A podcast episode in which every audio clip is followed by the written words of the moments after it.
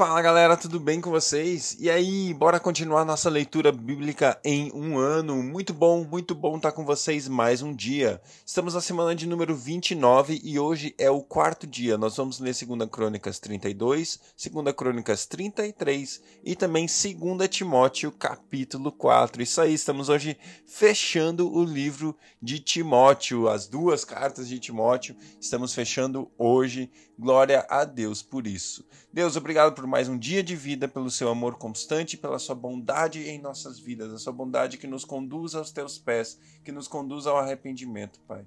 Nós queremos, em nome de Jesus, experimentar algo novo da parte do Senhor no dia de hoje. Nós pedimos por mais de Ti, nós pedimos por um mover novo, por algo diferente em nossas vidas, Deus. Nós queremos algo novo nós queremos algo novo, Deus, que as nossas mentes, os nossos corações se inclinem em direção ao Senhor para buscar algo novo, para buscar algo do teu coração, algo fresco, algo que ainda olho não viu, ouvido não ouviu. Pai, é o que nós queremos o dia de hoje, em nome de Jesus. Amém. Glória a Deus, vamos lá. Vamos lá, 2 Crônicas, capítulo 32. Depois de tudo que Ezequias fez com tanta fidelidade, Senaqueribe, rei da Assíria, invadiu Judá e sitiou as cidades fortificadas para conquistá-las. Quando Ezequias viu que Senequeribe pretendia guerrear contra Jerusalém, consultou seus oficiais e os comandantes do exército sobre a ideia de mandar fechar a passagem de água das fontes do lado de fora da cidade, e eles concordaram. Assim, ajuntaram-se muitos homens e fecharam todas as fontes e o riacho que atravessava a região. Eles diziam: Por que deixar que os reis da Assíria venham e encontrem toda essa água? Depois, com grande empenho, reparou todos os trechos quebrados do muro e construiu torres sobre ele. Construiu outro muro do lado de fora do primeiro e reforçou o Milo, da cidade de Davi, e mandou também é, muitas lanças e Mandou também fazer muitas lanças e escudos. Nomeou sobre o povo oficiais militares e os reuniu na praça junto à porta da cidade, animando-os com essas palavras: Sejam fortes e corajosos, não tenham medo nem desanimem, por causa do rei da Síria e do seu enorme exército, pois conosco está um poder maior do que o que está com ele. Com ele está somente o poder humano, mas conosco está o Senhor, o nosso Deus, para nos ajudar e para travar as nossas batalhas. E o povo ganhou confiança com o que disse Ezequias, rei de Judá. Mais tarde, quando Senaqueribe, rei da Assíria, e todas as suas forças estavam sitiando Laques, mandou oficiais a Jerusalém com a seguinte mensagem a Ezequias e a todo o povo de Judá que morava lá. Assim disse Senaqueribe, rei da Assíria: em que vocês baseiam a sua confiança para permanecerem cercados em Jerusalém? Quando Ezequias diz: O Senhor, o nosso Deus, nos salvará das mãos do rei da Síria, ele os está enganando para deixá-los morrer de fome e de sede. Mas não foi o próprio Ezequias que retirou os altares desse Deus, dizendo a Judá e a Jerusalém: Vocês devem adorar diante de um só altar e sobre ele queimar incenso? Vocês não sabem o que eu e os meus antepassados fizemos a todos os povos das outras terras? Acaso alguma vez os deuses daquelas nações conseguiram livrar das minhas mãos a terra deles? De todos os deuses das nações que os meus antepassados destruírem, destruíram, qual deles conseguiu salvar o seu povo de mim? Como então o Deus de vocês poderá livrá-los das minhas mãos? Portanto, não deixem Ezequias enganá-los ou iludi-los dessa maneira. Não acreditem nele, pois nenhum Deus de qualquer nação ou reino jamais conseguiu livrar o seu povo das minhas mãos ou das mãos dos meus antepassados. Muito menos o Deus de vocês conseguirá livrá-los das minhas mãos. Os oficiais de Senaqueribe desafiaram ainda mais Deus, o Senhor, e e o seu servo Ezequias. Senaqueribe também escreveu cartas insultando o Senhor, o Deus de Israel, e o desafiando. Assim como os deuses dos povos das outras terras não livraram o povo deles das minhas mãos, também o Deus de Ezequias não livrará o seu povo das minhas mãos. Então os oficiais gritaram na língua dos judeus ao povo de Jerusalém que estava sobre o muro para assustá-los e amedrontá-los, com o intuito de conquistarem a cidade. Referiam-se ao Deus de Jerusalém como falavam aos, dos deuses dos outros povos da terra, que não passaram de obra das mãos dos homens. Por isso tudo por tudo isso, o rei Ezequias e o profeta Isaías, filho de Amós, clamaram em oração aos céus. E o Senhor enviou um anjo e matou todos os homens de combate e todos os líderes oficiais do acampamento do rei assírio, de forma que este se retirou envergonhado para sua terra. E certo dia, ao adentrar ao templo do seu Deus, alguns dos seus filhos o mataram à espada.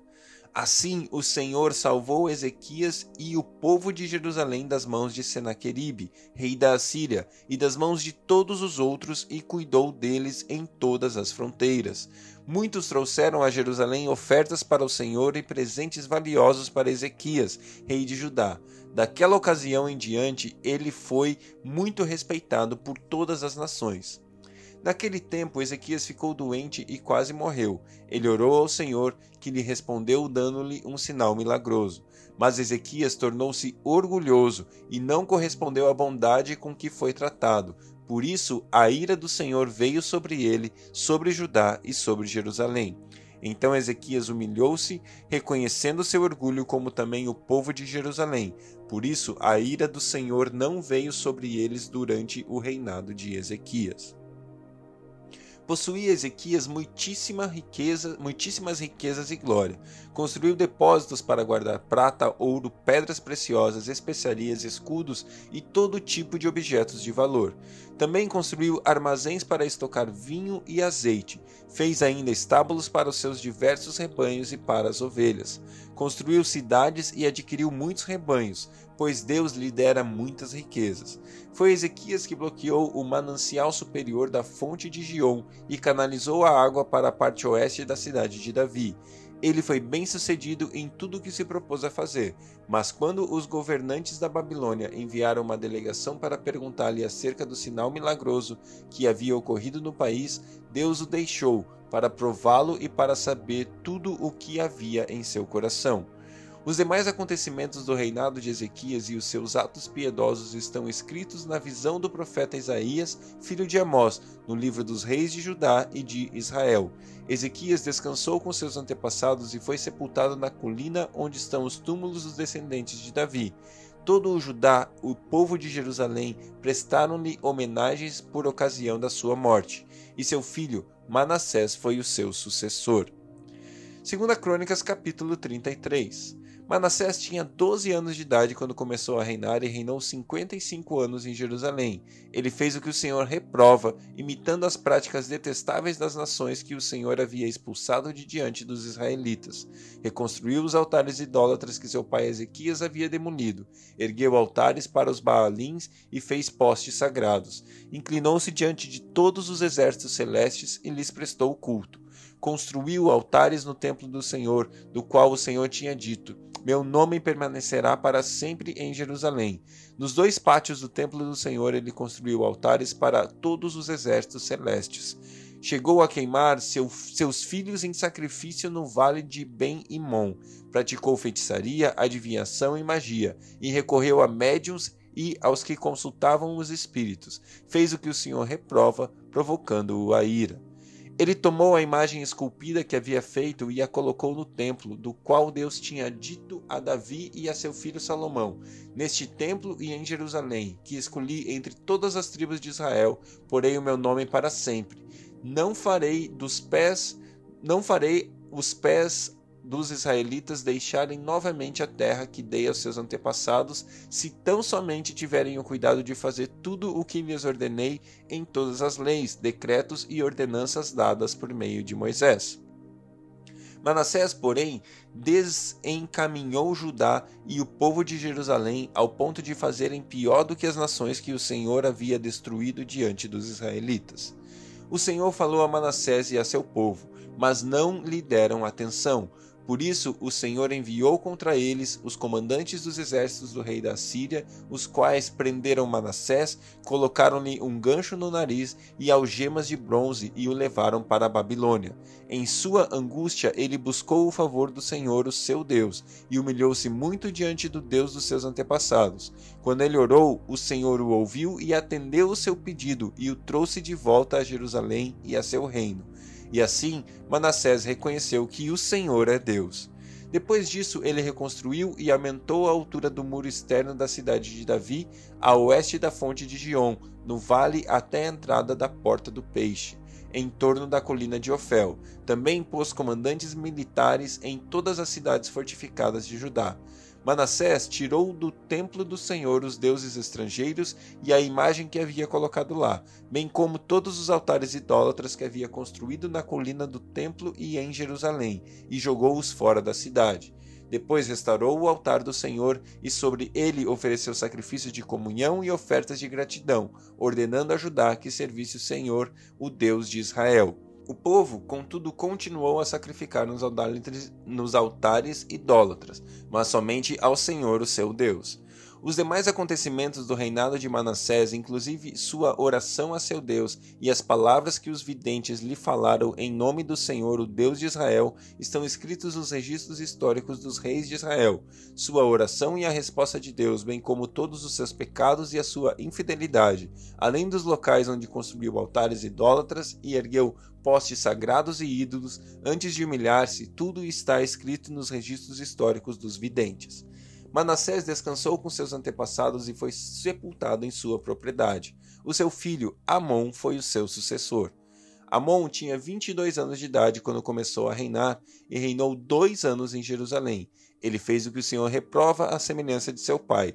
Amon prestou culto e ofereceu sacrifício a todos os ídolos que Manassés havia feito. Mas, ao contrário de seu pai Manassés, não se humilhou diante do Senhor, antes aumentou a sua culpa. Os oficiais de Amon conspiraram contra ele e o assassinaram em seu palácio. Mas o povo matou todos os que haviam conspirado contra o rei Amon e proclamou seu filho Josias rei em seu lugar. Glória a Deus pela sua palavra, 2 Timóteo capítulo 4. Na presença de Deus e de Cristo Jesus, que há de julgar os vivos e os mortos por sua manifestação e por seu reino, eu o exorto solenemente pregue a palavra, esteja preparado a tempo e fora de tempo. Repreenda, corrija, exorte com toda a paciência e doutrina, pois virá o tempo em que não suportarão a sã doutrina. Ao contrário, sentindo coceira nos ouvidos, juntarão mestres para si mesmos, segundo os seus próprios desejos. Eles se recusarão a dar ouvidos à verdade, voltando para os seus mitos. Você, porém, seja moderado em tudo, suporte os sofrimentos, faça a obra de um evangelista, cumpra plenamente o seu ministério. Eu já estou sendo derramado como oferta de bebida. Está próximo o tempo da minha partida. Combati o bom combate, terminei a corrida e guardei a fé. Agora me está reservada a coroa da justiça que o Senhor, justo juiz, me dará naquele dia, e não somente a mim, mas também a todos os que amam a sua vinda. Procure vir logo ao meu encontro, pois Demas, amado, amando este mundo, abandonou-me e foi para Tessalônia. Crescente foi para Galácia e Tito foi para Dalmácia. Só Lucas está comigo. Traga Marcos com você, porque ele me é útil para o ministério.